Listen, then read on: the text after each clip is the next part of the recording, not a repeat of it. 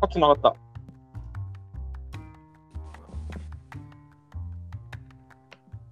あれ、つながってます？あ、つながった。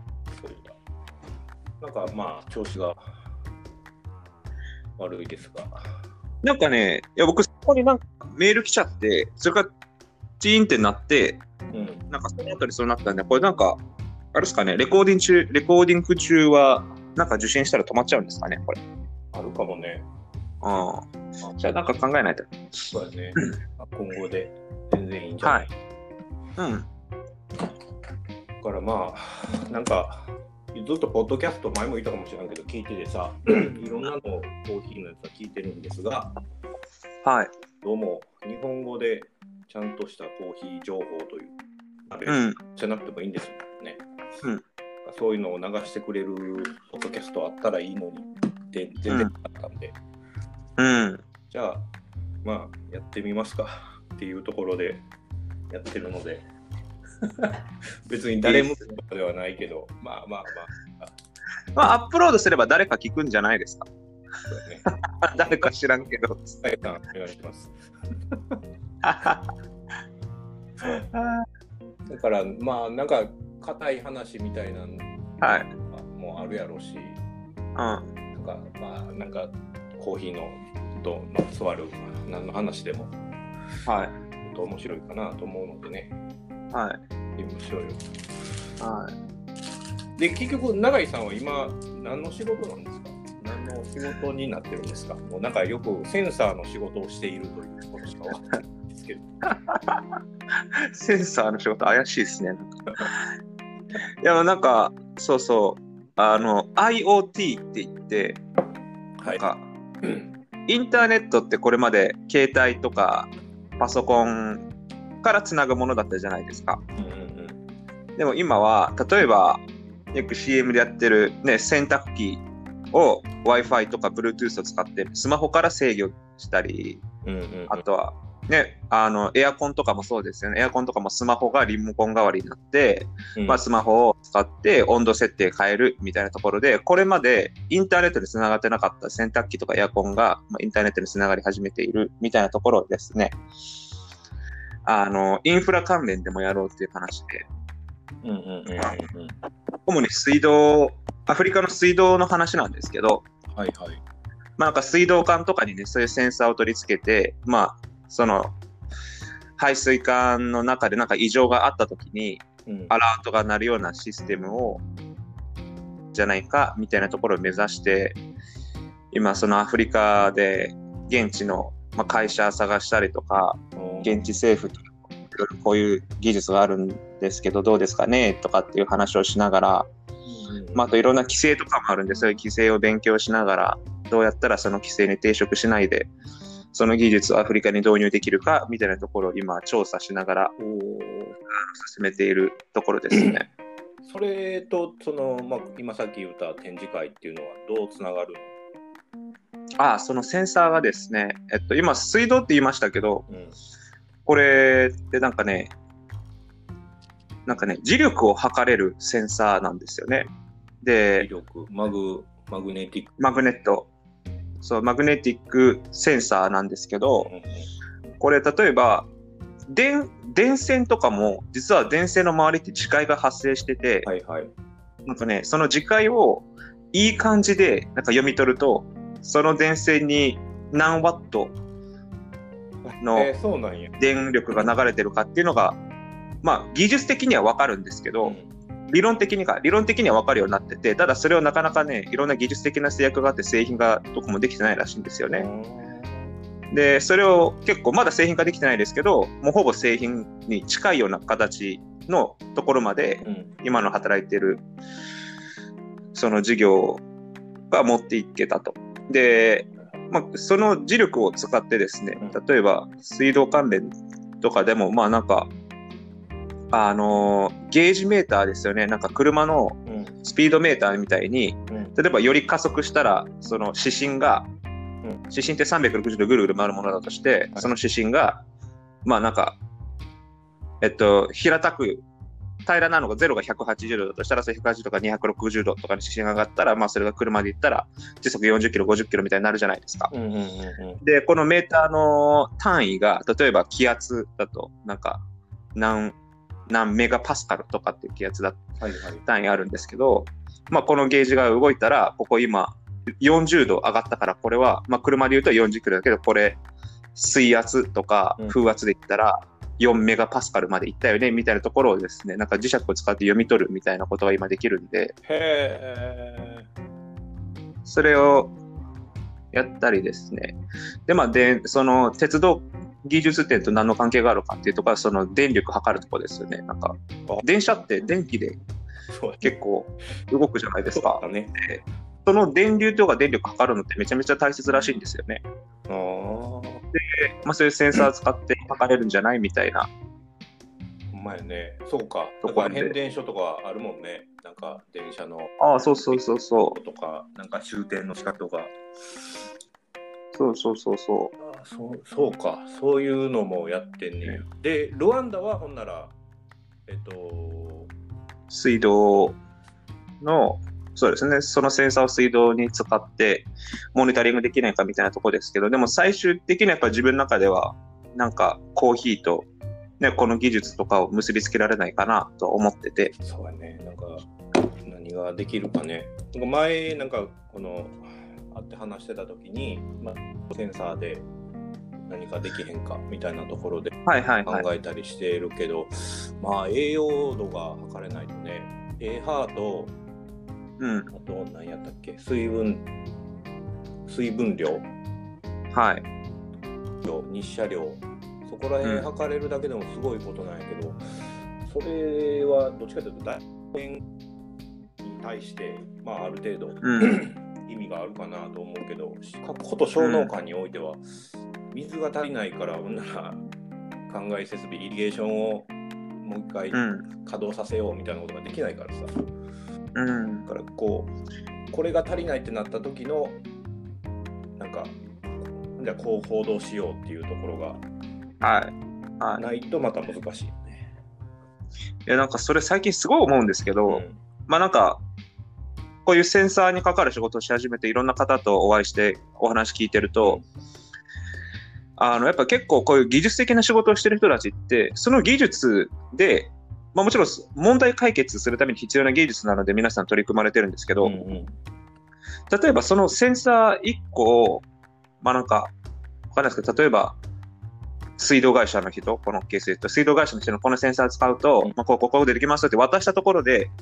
何もできないんですよね。なんか、あフライパンもキッチンもないのに生肉渡してるみたいな感じですね。なるほど。で、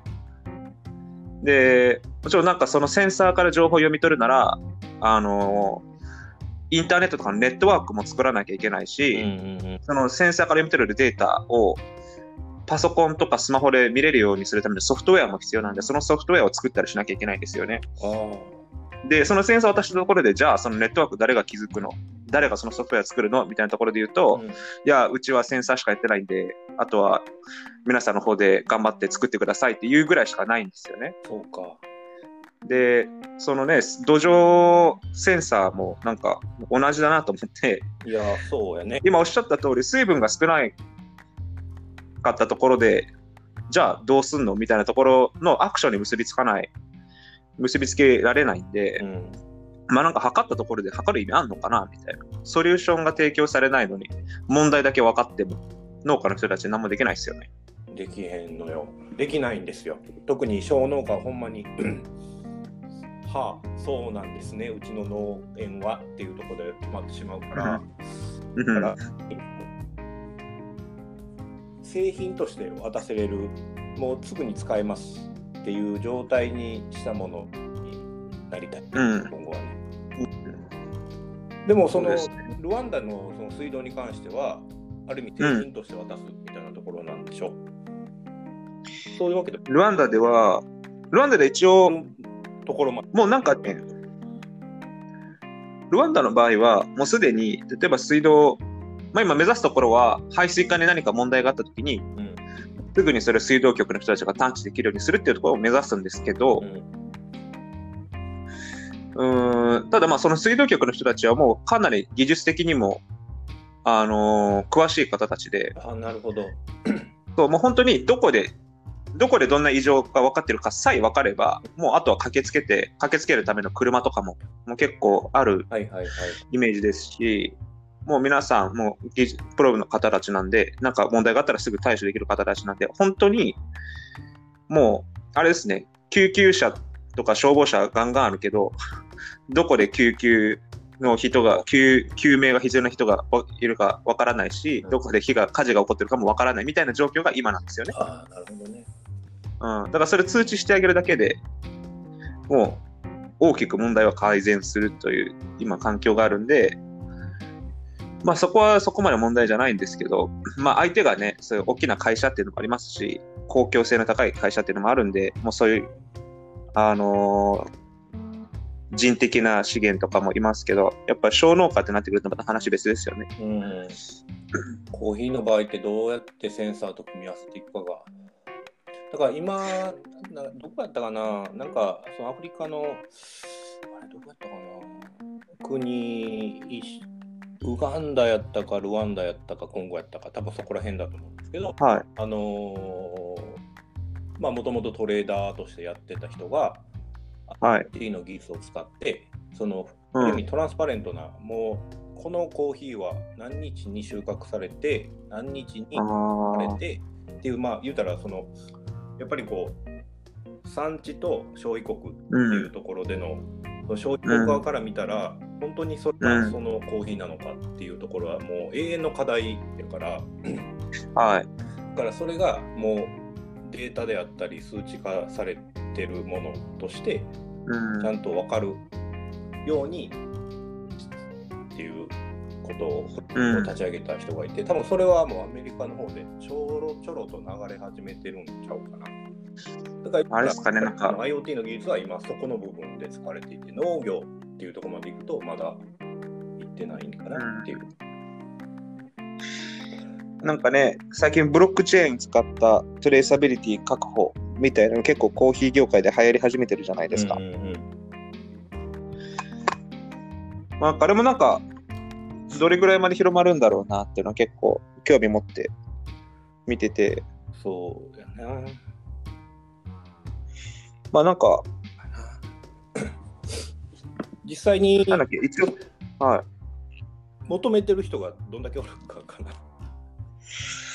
まあね、そうなんですよ消費ね。者としたらどうなんかがちょっといまいちわからないよね。コーヒーはコーヒーやしっていう人もいるし。うん。で、本当にコーヒーラバーの方々は、これはどこから来て、どの農家でとかっていうのを知りたかったりっていう、確かにそれトレンドやから今、うこん。の農家さんから買ってますみたいなっていうのがはい。だからそれで考えるとまあニーズはあるかと思いながらもでもそれはい。こうトレトレーディングをしてる会社であったりコーヒーを焙煎してる会社であったり提供する側はい。は求めるものやけど、はいそれ。を消費者に開示する必要がどこまであるかっていうところは求めてんのかなっていうのは思ったりまあ、そうなんですよね。から。まあなんか、これが農家のためになるなら、またいいかなと思うんですよね。うん。なんか、なんだっけ。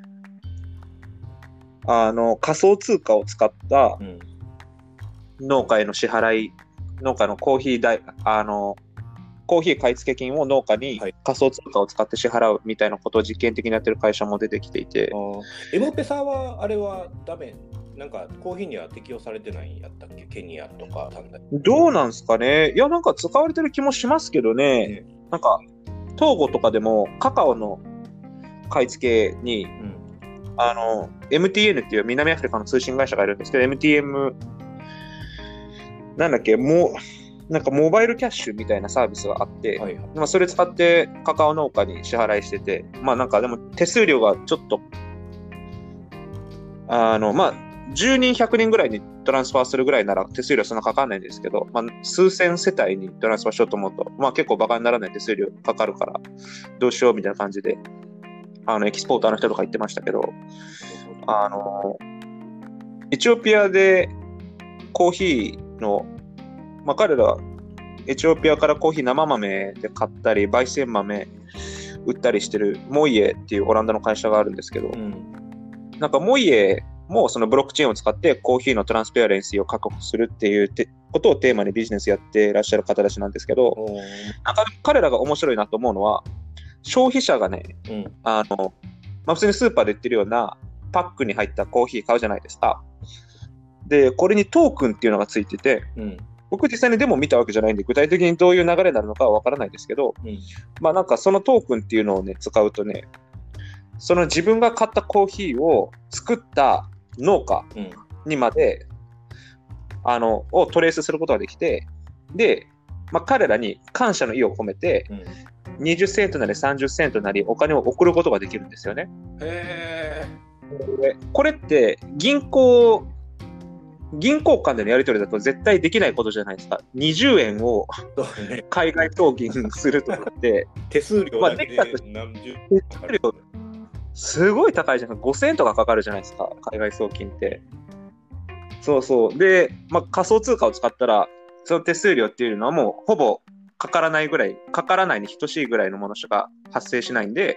そういう超少額なお金のトランザクションも、あのー実現できるんですよね。なんで、消費、あの農家の人たちはもちろんコーヒーを販売することで収益も得られるんですけど、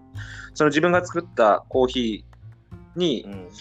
ていうんですかね、チップみたいなイメージですよね。なんかレストランとかアメリカとか。チップを支払ってもらって、さらにそこから収益も得られるみたいなモデルを作ってるところがいて、で、まあそれがなんか素敵だなと思うのは、お金、農家にとってお金が入ってくるだけじゃなくて、やっぱり農家にとっても消費者が誰か知れるっていうのは、多分、なんだろう、僕たちが仕事で誰かに褒められるみたいなイメージで、うんうんうん農家の人たちもね、誰からもフィードバックもらわないと、ただただ黙々とコーヒー作ってるだけだと、やっぱお仕事つまんないと思うんで、それで消費者から励ましの言葉とか、ありがとうみたいなのが、そういうトランザクションで見えてくると、まあ、またモチベーションも上がるのかなと思いますけど、うん。ただ、面白いね。まあ、果たしてそういう意識高い系消費者がどれくらいいるかですよね。そこはね、やっぱりずっと、まあなんか市場調査したらすぐ分かるんかもしれないけど、なんかまだ分からんところではあるけど、でもなんかその詳しい仕組み知りたいね。どういうふうに QR コード的な感じで読み取って、うん中国だと大体 QR コードで読み取って、あの WeChat Pay なのか、アリペイなのかはで、はい。えっと、はいそのまますぐにお金が払えるみたいな感じになって、うん。うんそこがもう直なんか農家なのか何個、うんなんか金融系の会社が入ってるのかうん。まあ、どっかかしら金融系の会社入ってるんでしょうけどね。じゃあ、金ね、お金引き下ろせないだろうし、いやでもいい仕組みですねそれ。面白いですよね。そう。なんか最近もずっと考えてるんやけどやっぱやっぱ直農家とやり取りするっていうのはなんか分からんけどうん夢があるなというのをずっと思っていて、でそこでまあネックになってくるのが3つあってはい。1つが、まあ、クオリティの保証うん。でもう一つが、えっとロジ、まあ、シッピングはい。はい。買うとして、じゃあそれどうすんの？はい。どう送ったらいい、まあ、例えば東シモールから日本のこの焙煎業者に送るっていうところと、はい。でもう一つやっぱお金のトランザクション的なところがうん。どうしようかっていうところでまあなんかその方法を使えばお金の部分はなんか解決できそうやなっていうのはうん。思うところやね。なんかうん。それプラスこの輸送シッピングのところさはい。どうしたらなんか安くなるのかなっていうのをずっとう考えてんねんけどん。なかなかいい方法がないんですよね。もう DHL を使うとか FedEx を使うとかもしくは根菜で行うとかそういうのをやるとはい。まあなんかプライベートカンパニーで使ってやると遅れないことはないけどやっぱ出品コストで結構莫大なお金に国によってはなってしまう。そうなんですよね。しかも、コーヒーって基本的に根菜 NG じゃないですか。コーヒー生豆って。で、あ、まあ、エアフレートならまた別ですけど、それね、コンテナで持ってこようと思ったら、根菜ってできないんでね。そうそれが、なんで、なんか18トン買うかゼロかみたいな話になっちゃうんですよね、結局。あの、インポーターからしてみると。そうなんですよ。それってね、まあ、ちょっとね、現実的じゃないと思うんよね。1個の焙煎業者さんが1つの商品でそんだけやるっていうと、もうその大手中堅どころにならないとなかなか難しいなと思うと。うん。そうじゃなくて、もうなんか、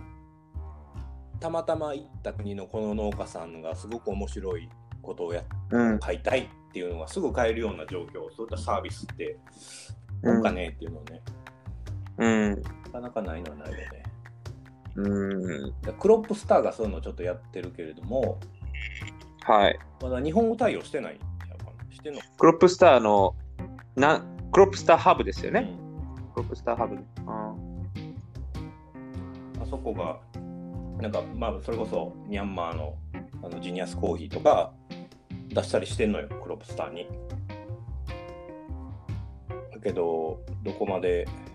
それがいけるかどうか、うんちょっ。とまだ、クロップスターハブね、面白いですね、これ。うん、これがね、もっと広まればいいし、そのシッピングコストのところももっと安くなるような方法、うん。まあそうですね、まとめて、なんか、いろんな人が、まあ、コーヒーは混載できない、コーヒーは違う商品とは混載できないですけど、もちろんコーヒーはコーヒー同士なら混載できるんで、うんうん。なんか、例えばタンザニアから豆買うときに、農家は違くとも、で、買い手は違くとも、出発地と目的地が同じであれば、ね、一緒にシッピングできるみたいな工夫とかもすると、なるキロあたりのロジスティックスのコストも下がってくるんで、まあ、そういうなんか情報を集めて整理してあげる人が必要になってきますけど、そうだね。でもそれが一箇所に集約できるようになれば、うん、最高やね。例えばエチオピアとかだと coffee exchange なんかコーヒーの集荷所。エチオピア commodity、ECX ですかね、エチオピア commodity exchange みたいなのありますよね。だからそこがある意味、ちょっと変わってきてるけど、ルール。まあ、そこが一括でバッと集めて、で、そこでバイヤーを見つけて、で、この農家さんとこの農はいこの地域のものと全部合わせて日本に送るっていうのはよくやるし、うちの会社や、ったりしてるから、うんうん。まあそこにもちろんイエクスポーターは入ってるけどね。この前中国行ってさ、え、それって、どこまでコーヒー豆はトレースできるんですか？なんか、地域単位までなんですかね？えっと、それとも組合単位まで今のねなんですかね？農家さんまでトレースできるようになってきてる。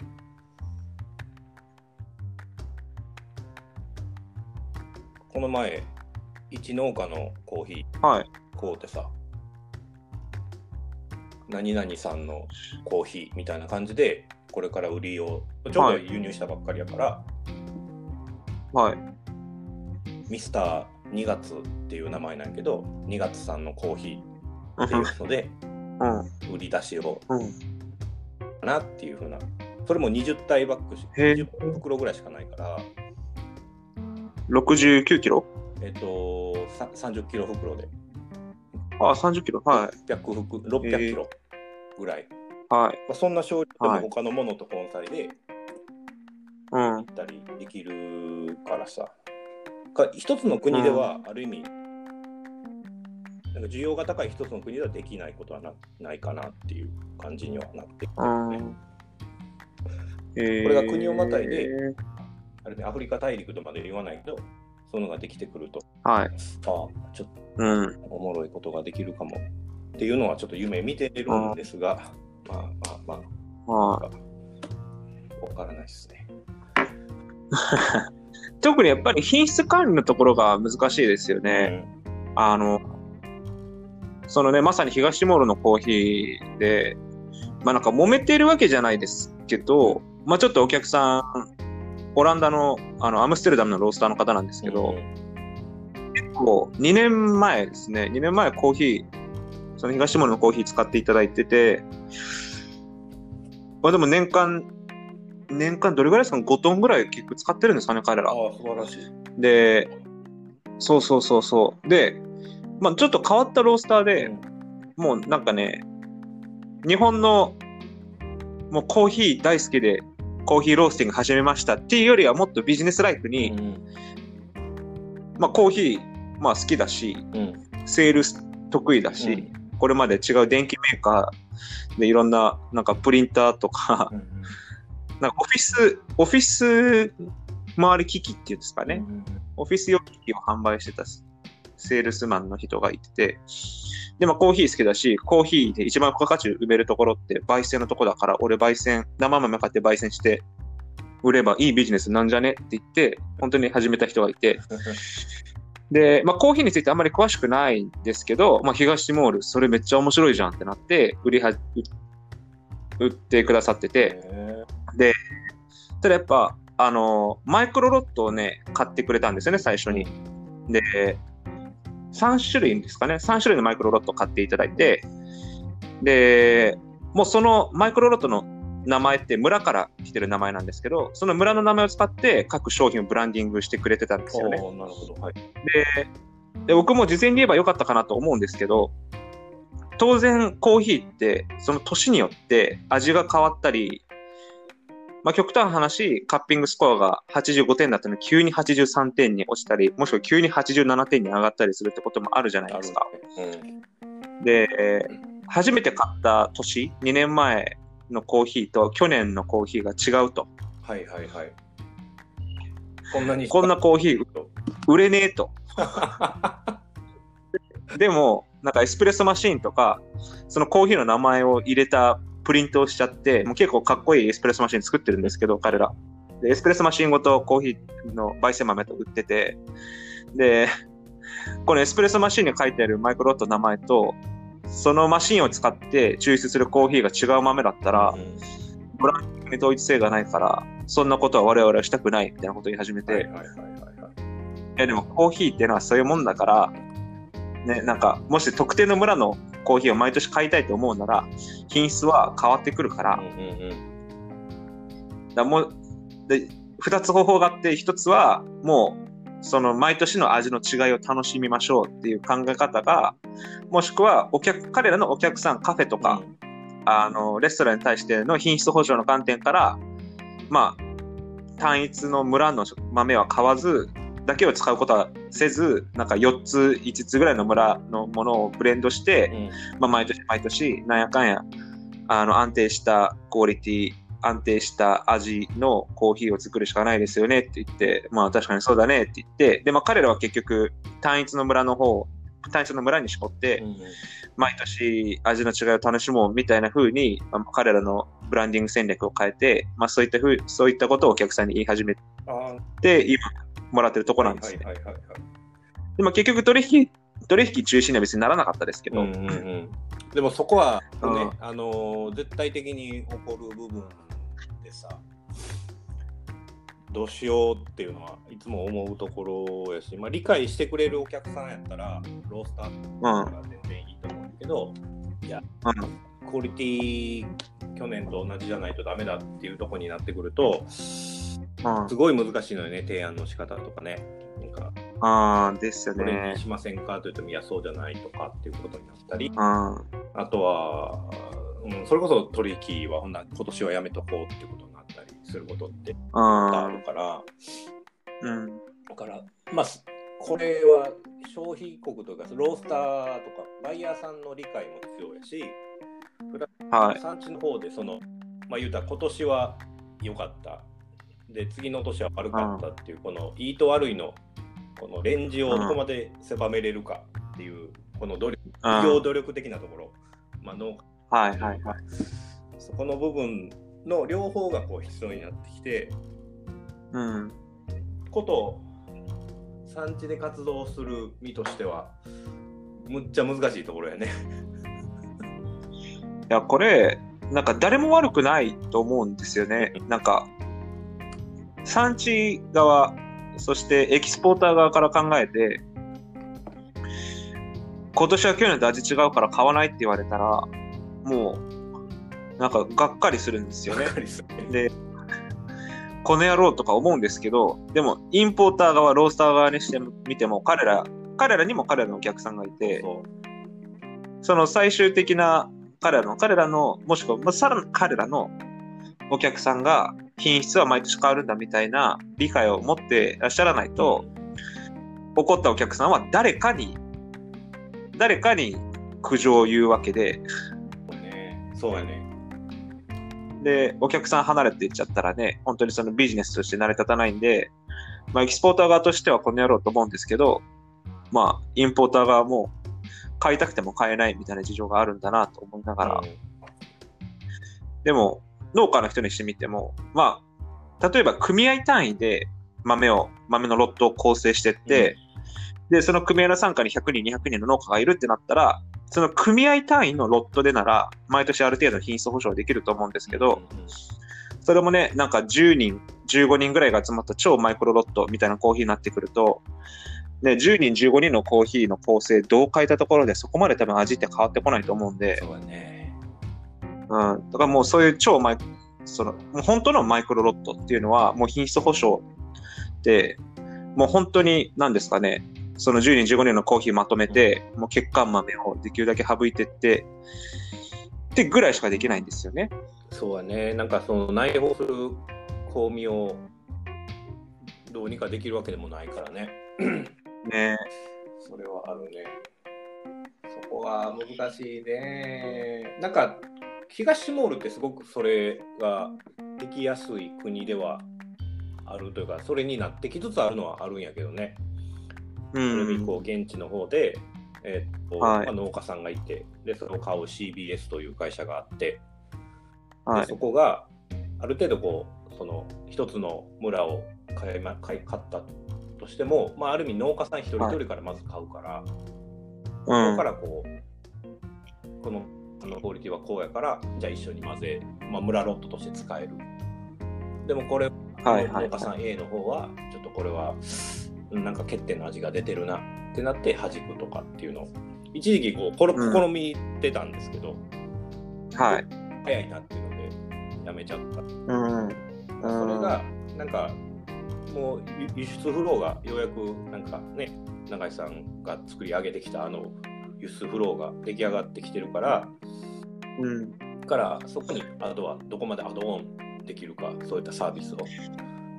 コントロールをっていうところになるんですけど、